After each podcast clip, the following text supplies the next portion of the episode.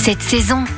L'Alsace vous attend. Nous allons faire une petite pause gourmande dans une institution de Strasbourg, chez Yvonne. Et nous sommes avec son chef, Serge Cutillo. Bonjour Serge. Bonjour. Vous pouvez nous présenter cet établissement qui a quand même une sacrée histoire C'est une, euh, une soupe un, un petit peu haut de gamme à Strasbourg euh, qui garde une cuisine euh, traditionnelle hein, qu'avait euh, insufflé euh, Yvonne Allaire pendant de nombreuses années, qui reste sur un registre très terroir, très local, avec de, de grandes spécialités alsaciennes. Moi j'ai repris le il y a un an et quatre mois, donc on a gardé tout le côté traditionnel, on a fait un côté suggestion assez moderne, mais tout le côté traditionnel on l'a gardé, mais on a remodelé complètement la façon de le cuisiner. Et pas mal de grandes personnalités sont passées par votre établissement. Ah oui, oui, oui, il y a de grands noms. Euh, il y a la fameuse tête de veau avec euh, Helmut Kohl et Jacques Chirac. Il y a bon nombre de stars, d'écrivains, d'hommes politiques. Et oui, oui, il y a beaucoup de monde qui a passé par Yvonne. Aujourd'hui, on va oublier les plats traditionnels alsaciens. Je vous ai demandé de sélectionner un produit de saison et vous avez choisi le pissenlit. Pissenlit euh, qu'on prend chez un producteur local hein, qui a fait Fessenheim-le-Bas. On va le cuisiner avec euh, des lardons, des oignons, un peu de vinaigre Belfort, un peu d'huile. Et après, on va l'accompagner d'un œuf, mais cet œuf, on va le faire moller, donc le jaune coulant à l'intérieur. Et avant, on va prendre la pâte à filo, couper ça comme des spaghettis et on le panne avec euh, ces petits spaghettis. Et juste avant de servir, on les frit et ça fait un œuf croustillant euh, assez étonnant. Quels sont les bons réflexes à avoir pour conserver euh, et préparer le pissenlit Bah, le pissenlit, et il faut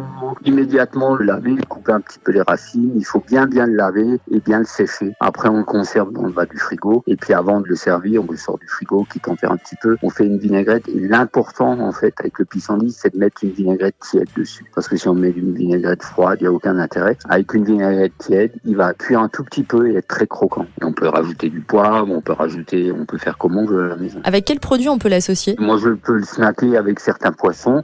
Ou alors on peut prendre du fumet de poisson, on fait une petite sauce crème et à la fin on mixe pissenlit, ça donne une odeur assez particulière. Mais sur certains produits, ça se marie très bien. Avec du poisson, avec une volaille, et puis les feuilles juste légèrement snackées à la plancha, c'est un délice. Merci Serge, c'est bien la preuve qu'on peut aussi manger des plantes, donc plus léger, même en Alsace. Rendez-vous chez Yvonne à Strasbourg, un restaurant emblématique et surtout incontournable.